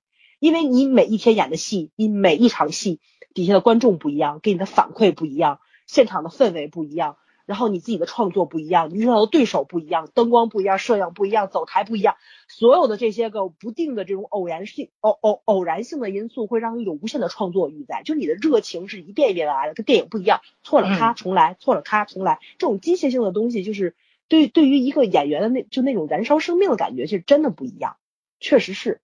嗯哎，这就这个东西你没有办法去细说，就是所以就有时候就是就大家会在那儿就是探讨嘛，就是说为什么有的演员就甘于寂寞不挣钱，没有戏拍就没有戏拍了？其实也不嗯是，我觉得可能只是在咱们不知道的角落里面，他们再去丰富自己，因为不不然不可能，比如说像那个严丹青啊，或者是就这一这一伐的女演员。十年不演戏，出来演一个角色还活色生香，那绝对不可能。我觉得这十年她肯定也在丰富自己，嗯，就甚至于现在流量天天都有戏演，十年前跟十年跟现在看也没什么进步，一样，其实真的都一样。嗯，不在你在公众面前露了多少面，而在于你那个幕后你对自己付出多少心血，这个东西真的特别不好说。就是包括为什么我觉得就是我特别喜欢金财玉就在这儿了，就是咱们以前看的《寂寂无名》就靠外表、靠颜值，然后去演一些非常非常配的角色，但是现在他能够走到一部剧里面，即使不是男主角，但是那个最复杂、最不好演，然后最让人头疼的那个角色，永远是他在演，而且他永远在演，永远都在，就这种感觉会让我觉得非常好。然后，嗯，就是就是觉着怎么说呢？就如果说作为他的一个粉丝，我我我是算墙头吗？或者应该算墙头吧？作为一个墙头来说，然后不枉你喜欢他这么多年，而且是真的喜欢他业务能力，并不止于那个那张脸，因为身材好，因为屁股够翘，这绝对都不是理由。你笑什么？没事，继续。然后，所以我就跑了一下题嘛，因为实在没有办法，因为像全玉啊、李振玉啊，或者说是那个车银优啊，呃，我都很喜欢这个演员，但是就是说让我足够喜欢他们，一直那么长久的追下去，可能暂时还还没有这种动力，所以我就找了一个比较接近那个金财玉来举例子，而且这个他演的新的韩剧上了嘛，我肯定是要看的，这是不用问的。至于我们讲不讲，到时候再说。嗯，对对对。所以我觉得演员的素养就还是在就还是在那个什么，就跟那个我江南我的江南我的江我的 ID 江南美人是一样的。你的江南，你我的 ID 是江南一样的，就是就是你不能光有外外貌，虽然说演员这个外貌是一个敲门砖，但是还是有王宝强这样的演员嘛，对吧？就是你一定要要有实力，这个实力可能是你在圈内人品口碑，还有你的敬业程度。还有你的专业度，还有怎么说呢？你跟你跟剧组合作再合作的这种运气，这这这这，我就我就不可否认，运气是很重要的，真的是特别特别重要。这个角色你不到演的那一刻，甚至于可能你演了一个月都可能把你撤了，这这个运气成分太重了。对，所以怎么说呢？就是，哎呀，就是成成就一个好演员很难，就跟培养一个好孩子一样，这是。天时地利人和的这么一个事情，嗯，还是挺难挺难的。对，我说完了，嗯，花痴结束。对，你有花痴吗？当然有啊，我夸金泰玉好多哦。好吧，这也叫花痴。嗯嗯，理智的夸一下嘛。我没有特别想夸的谁，因为我现在觉得韩国的。我夸韩剧整体吧，我真的觉得韩剧整体已经到了一个，就是只有可以说是只有你想不到，没有他做不出来的一个状态了。而且现在韩剧的水准，说实话是跟韩影是混在一起的。嗯，就你你已经很难的，对你已经很难说哦，韩国电影和韩剧是不一样的，那只能说你韩剧可能看的有点少。嗯，就它涉猎的所有题材，而且它在网网剧上的题材也在优化，包括这两年特别多的漫画题材。就一开始我们还说有一些剧，呃，漫画感可能太强了，不太就是日常看韩剧习惯的，我们可以不好接受。那现在开始，我甚至觉得有一些韩剧是把文字性的剧本拍的有漫画感了，就他专门是往那个方向走，而且那个剪辑的质量也非常的好，就是你已经不会有那种特别强烈的在看漫画时候的节奏感，就它既迎合了年轻人的那个。呃，文化文化内文化的方式，然后又照顾到了就是年纪不是这一代，嗯，怎么说呢？培养起来的这种阅读阅读习惯的这些，嗯，呃，稍微时代跨越度有点大的这些这些观众，他也考虑到了，嗯，所以我觉得你单独去夸这个剧里的某一个人或者几个人，我觉得这在韩剧就是在整个韩国的这个电影和电视剧的工业制作体系上来讲，已经没有太大意义了。就像我们今天说。呃，谁谁谁为了拍这个剧去做一些什么努力，然后呃，包括我最近也转了一篇，就是说什么，一个是彭于晏，还有一个张震，是吧？嗯，好像说，那拍一部戏就解锁一项技能什么的，啊，这个可能我觉得在韩剧上已经不会单独拉出来说了，因为这是他们的一个职业需要。嗯，对，就是没有必要再单独去夸，我们现在做不到，所以才觉得有有一些人能做到是需要夸的。嗯。呃，这这个我其实是觉得你真的，呃，在整个工业流程上是很厉害的。对对，大家追下追下那个叫什么日剧的演呃，员，追一下很韩剧的，对对对就很什么都会。哦，然后就学一 样，就是拍个剧，OK，我是个角色，那我就必须要会这个角色身上的嗯东西。我现在接这个剧本，我就有必要去了解这个人物是真实的是什么样子的，对啊我就要变成这个人嗯啊。你说那钢铁侠他是不可能会变成那个样子的，但嗯是但是这种基本的技能是，就是说我我要努力去学会的。嗯，另外还有一方面就是，我今天这两天我一直在跟一个朋友讨论，就是我觉得我我们现在不说韩剧，说国剧有一个很特殊的奇怪的现象，我们没有办法同时要求剧本和角色都很好，然后我们只好说有一些剧本我们真的不太理解编剧怎么怎么想的能写出来，但是有一些演员是有能力把这个人设给立上去的，就是那个人物可能没有什么太大的问题，但是这个人物放在个剧里就让人很尴尬，但是但是我们为了这个，因为这个演员或者因为这个角色我还是能接受或者我喜欢，我就咬着牙把这个看下去，然后看完就只能边看边骂，骂完之后觉得跟演员有什么关系呢？对就有这种感觉，所以我觉得这个特别分裂的这个模式，真的除了一方面是说你可以吐槽很多东西，然后另外一方面你真的是感受到这个影视差距工业的这个差距太大了。这个东西不是说互相甩锅的问题，是因为你完全就是在一锅里面，谁也不能说谁的对错，所以你现在只能互相甩，谁都不想承认是自己的问题。但，如果是有朝一日真的就是大家很明确各自的分工，你只有界限是边缘是模糊的界限，你不可能整个整个责任都是一个很很模糊的边缘，就是很模糊的界限。所以我真的觉得是我们现在不缺钱也不缺人，你能不能下下劲儿，好好的去考虑一下我们自己的这个文化市场？呃，实在是太郁闷了这件事情，不是说别的。影视类现在就是一个文化荒漠。对，因为你看我跟早为什么我没有嗯。早现在没时间，现在前段有时间是他也愿意看国剧，他不是说看，就是毕竟那个是母语，然后做一个背景去听，它其实是你的共鸣感和你的那个文化传达力是最强的，但是这样挑都挑不出来新作品了，就非常让人尴尬。嗯，嗯，宁愿看老片儿，对吧？对啊，然后我大染坊，我无聊的时候我又看了一遍，你知道吗？我妈现在没有办法开始看看《陈红年代》，我说为什么看？她说没有什么可以看的，就不想把过去的事反反复复再看。对对，因为大宅门，我爸我估计看对啊过五十遍了吧，来我都背下看来了。看看来看去，看来看去嗯。以前无论是剧的制作水平，还是电视剧的歌歌曲的这种制作水平都很精良，现在是什么都不是。对，就没有一个地方能拉出来夸一夸，这个这个也很好笑。就主要你剧本够好的话，演员也也愿意去演。你像那个蒋雯丽，对吧？她她当时她其实应该是演那个谁的，她应该是演杨九红那个角色的，对，她不要，她就要演她妹妹。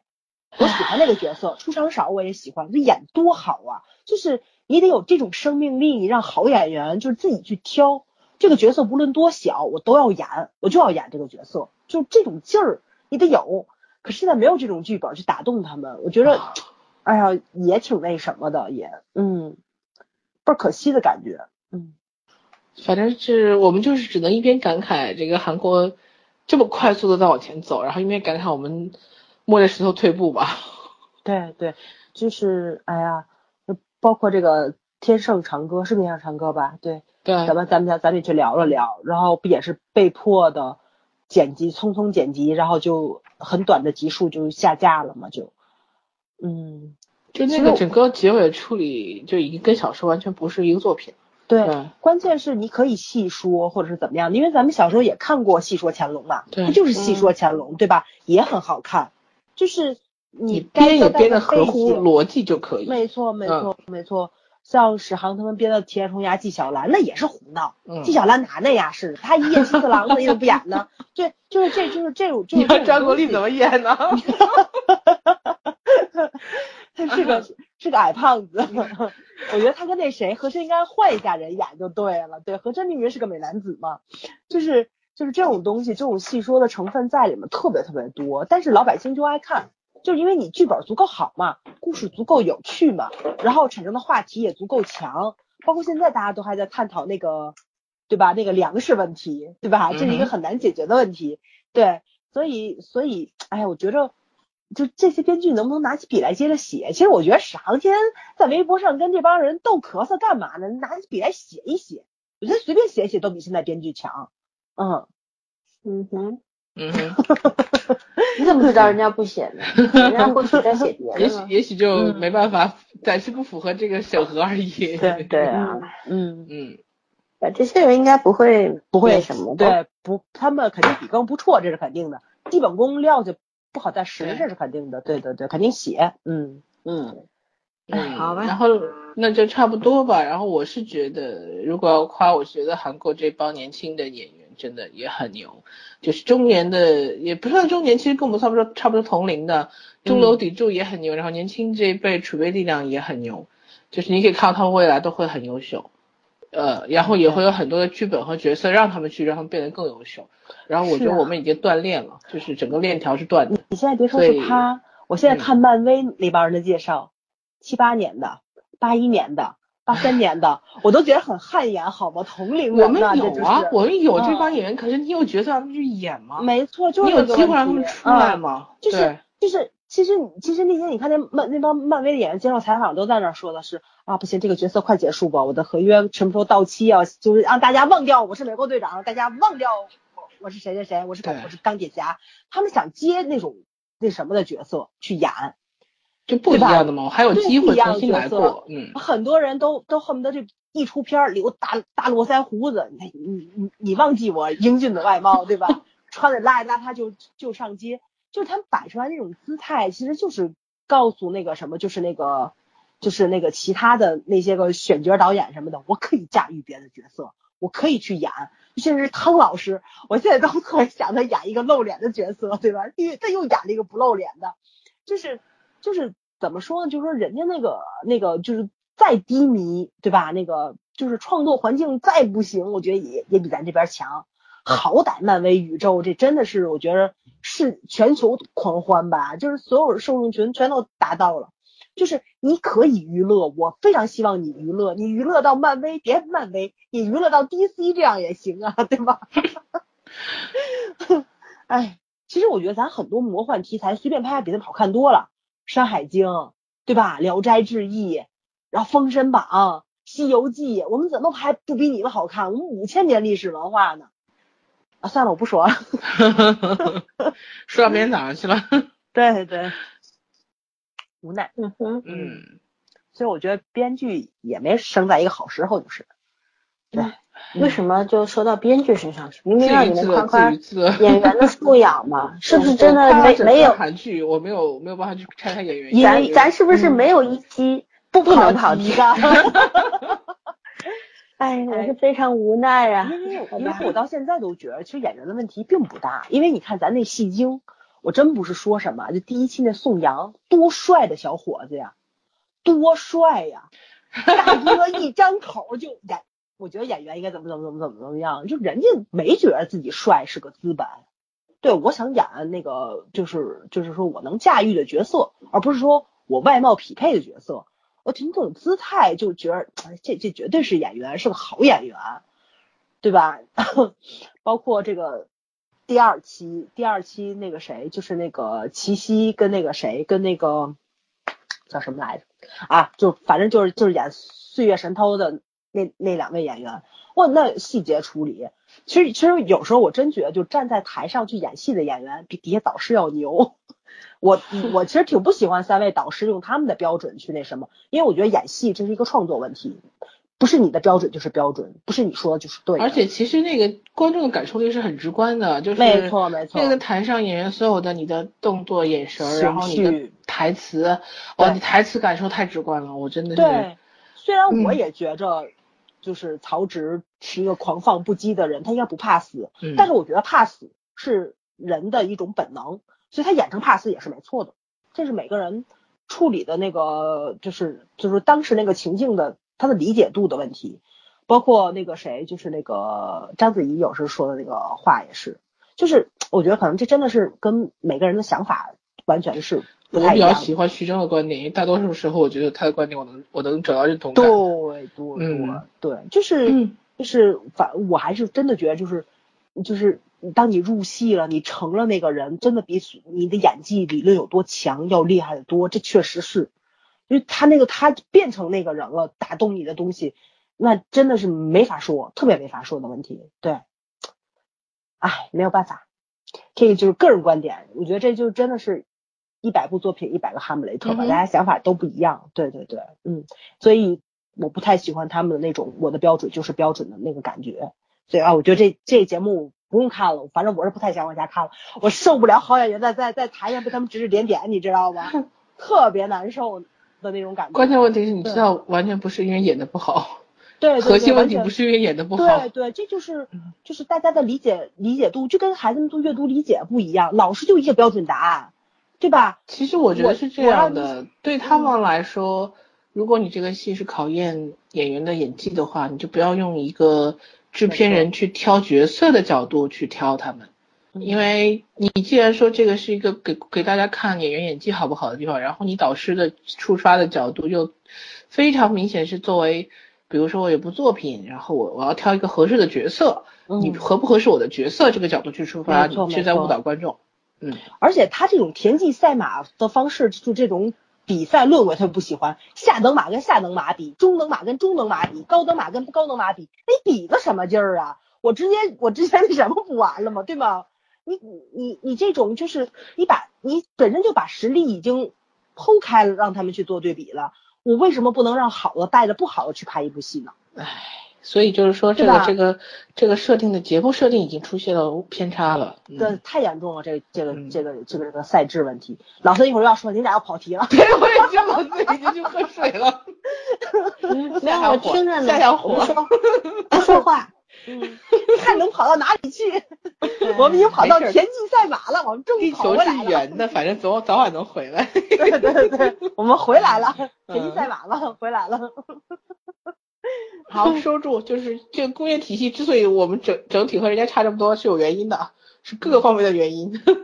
对来，老孙你收尾吧，你往回拽吧。哎，我不想收尾叹了。息，所以说，这节目前十五分钟，后十五分钟跟节目本身没关系。没没关系，对，要不咱聊十五分钟原风景怎么样？我不要。你是准备把这篇文章读一遍吗？笑死了。你说你们这这么爱跑题的毛病，咱们什么时候才能成网红呢？嗯，咱现在跑着跑已经是网红跑着就了，红了。都有人骚扰咱了，还不是网红吗？哎啊，呀，好吧，那我我要讲一下那个《致亲爱的法官》，嗯因为这个这个剧我真的挺想推的，虽然我们、我们很可能没时间做。你们俩没看这剧呢，它毛病不少，说实话，他因为他也是反映这个，就是社会问题他可能可能在这个时间段放这这样类型的片子有点不合时宜，但是如果这个片子放在去年的话，它一定会火的。就是韩剧嗯就 TV 都是检察官那种，那时候是吧？对，那嗯那个阶段，只不过韩国现在过了那个劲儿了。然后那个韩剧韩剧 TV 它评分才七分，我觉得挺不公平的。然后讨论区里面很多人说为什么只有七分，然后大家去总结了一下，因为看的人实在是太少了。嗯两位演员其实都没有大名气。第一，林玉英其实是电影咖嘛，嗯其实其实演的真的超级好，我嗯真的太喜欢她了，但是没什么名儿，对吧？嗯然后尹诗尹诗允呢，刚刚退伍回来没多久，然后除了那当时那个面包王金卓球火了一把之后，就没没他邻家啊花美那个男，嗯邻家花美男，嗯，对，但是后来就没有声音了，对对对吧？嗯其实是一个演技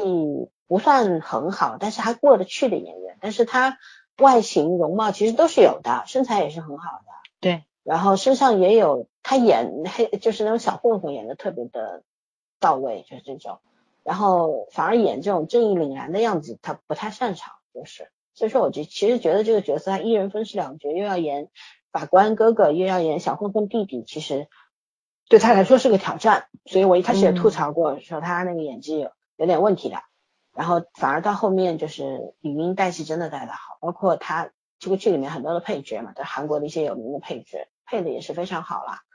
然后这个剧非常感动我的是，就是说一个小混混怎么样冒充法官，其实是一个不太可能成立的事情嘛，在现实当中，因为你本来当法官哪有那么好当的？嗯你想做法庭上，你想判就判了，你连法条都不懂，对吧？你怎么判？它是一个非常神奇的设定，但是反而整个剧你看下来之后，觉得你反而会希望它这故事会发生，有这种奇怪的这种观感，就是说你知道它是假的，你也知道现实当中不太可能会发生，基本上不会发生，可是你又希望它会发生，就是这样。然后我觉得，然后他对里面那些亲情的处理，因为女主的姐姐当时是被一个富二代强暴之后，但是因为对方有权有势，女主的姐姐反而被诬告说她是那个，其实两个人是自愿发生性关系，但是因为她想敲诈勒索对方不同意，所以她最后被逼到，这女孩就是姐姐差点跳崖自尽，你知道吗？跳悬崖这样，然后被女主拉回来，但后来姐姐就失踪了。所以说前面的几集呢，女主一直在找她姐姐，她父母也因为姐姐的这个事情被迫离开韩国，去了新加坡，就移民新加坡了，因为他们没有办法承受这个事实了啦，等于一家四口四分五裂，分在了不同的地方。但是这个女主身上有非常可贵的一种东西，就是她始终坚信法律，包括她被她在检察院实习的时候被上级检察官性骚扰。然后到最后一集的时候，第十五集的时候，就是这个检察官又来性骚扰他了，然后他就说我要控告你，然后他去告他，在就是说在强权面前，不管检察官，包括检就是检察官和就是当时负责他这个案件的检察官和那个他的那个上级啊，啊都都异口同声的威胁他，就是意思就是说你现在向我下跪，跟我说放过我吧，饶了我吧。我就为了你的前途着想，我就放过你，意思就是这样。他是要羞辱女主嘛？女主跟他说的是，你这样做我是不会接受的，因为我相信法律。因为他是一个读法律的人，他始终相信法律。后来他是拿起了法律的武器，很好的捍卫了自己。然后在法庭上，当时因为对方的证据，他是手上没有任何证据，嗯，证明他性被性骚扰了。然后那两个男的正好正正值。韩国米兔运动非常昌盛的时候嘛，嗯，社会其实对这种也是有一种反噬的，就觉得女性们可能会过度的去夸张这个事情，对吧？嗯，然后法庭上这个法官其实是按内向客串的嘛，他其实是一个中立的态度，就是你们谁证据拿得出来，我就怎么判，就这样。当时检察官这边拿出了有力的证据，有两个人。啊，一丘之貉嘛，然后女主当时非常被动，法官就问他，你最后陈述，你说说你想，你你还有什么好说的吧？然后女主就讲，她说我我没有什么可信赖的，就是我唯一信任的是法律。如果法律今天，就是我从来没有想过我会站在这个被告席上，我被性骚骚扰了，但是我站在被告席上，我现在唯一能相信的就是法律，我相信韩国的法律会还我公道，就是这样。后来就是 啊。那个男主和男主的哥哥两个人出来保护了他，然后法律也给他一个公道。虽然没有把那个那个检察官的那个后果写出来，但是我觉得写到这儿就够了。就是这个剧它跟《汉谟拉比小姐》相比的话，它有很大的不同。《汉谟拉比》也是它讲的是在法庭上捍卫呃。就是法律的这样一种精神，对吧？嗯，讲这个法官他在这种制度底下，在这个社会环境底下，他到底在经历什么？而这个致亲爱的检察官，啊，致致亲爱的法官大人不一样。这个时候，因为女主她在里边最后第十五集的时候，她是去报考了，就是那个呃法律研究员、司法研究员，就是她是她不是法官，她也不是检察官，她只是在做研究的这么一个角色。然后当时她面试的时候。呃，那个面试的几位教授就问他，嗯，问他你觉得法律最终要捍卫的是什么？法法律的底线是什么？然后女主说的是人心。我觉得这个句台词是非常厉害的，真的很厉害。包括他之前成这里边有一有一道就是辩论题嘛，就像司法考试一样，就是说当发生这个情况的时候，你觉得是一个什么样的？应该用什么样的法条去判决？当发生一个跟这个事情非常相似。你又怎么去判断？女主就是讲的是非常清晰的，而且我是找不到她的错处的。也就是说，这位编剧他在这方面的研究还是蛮全面的，包括他整个的那个台词的呈现，我觉得还是很厉害。我就不明白为什么这个剧不火，只能说是不合时宜吧。对啊，对，没赶上好时候。嗯啊，大家看不了这个剧，我还建议你们俩去看。我觉得，嗯，我我下载了，但只是没有空看而已。对我下六集相当不错。嗯，我就觉得，我虽然不太会去看第二遍，但是我觉得相当不错。我对，尤其是最后几集挺震撼我。嗯，就是你看，就是你这个社会上的，他也是讲小人物和大人物之间的那种抗衡，不啊那种抗衡，但是他们之间抗衡不是靠撕扯或者怎么样，而是靠守护人心，对吧？法律到底在守护是守护的是什么？他讲的其实讲的是表达的非常清晰的，所以说这点我也蛮佩服这个编剧。然后还也推荐我们的听众们去看一下吧，我觉得很难得。最近乱七八糟鬼片这么多，很难得有一个清新脱俗的。对对对，对吧？嗯嗯，OK，反正就推荐到这里。我如果没有什么继续要讲的话，那我们就把这期节目结束掉了。对，时间也蛮长了啊。嗯嗯，OK，那就到这里吧。拜，晚安。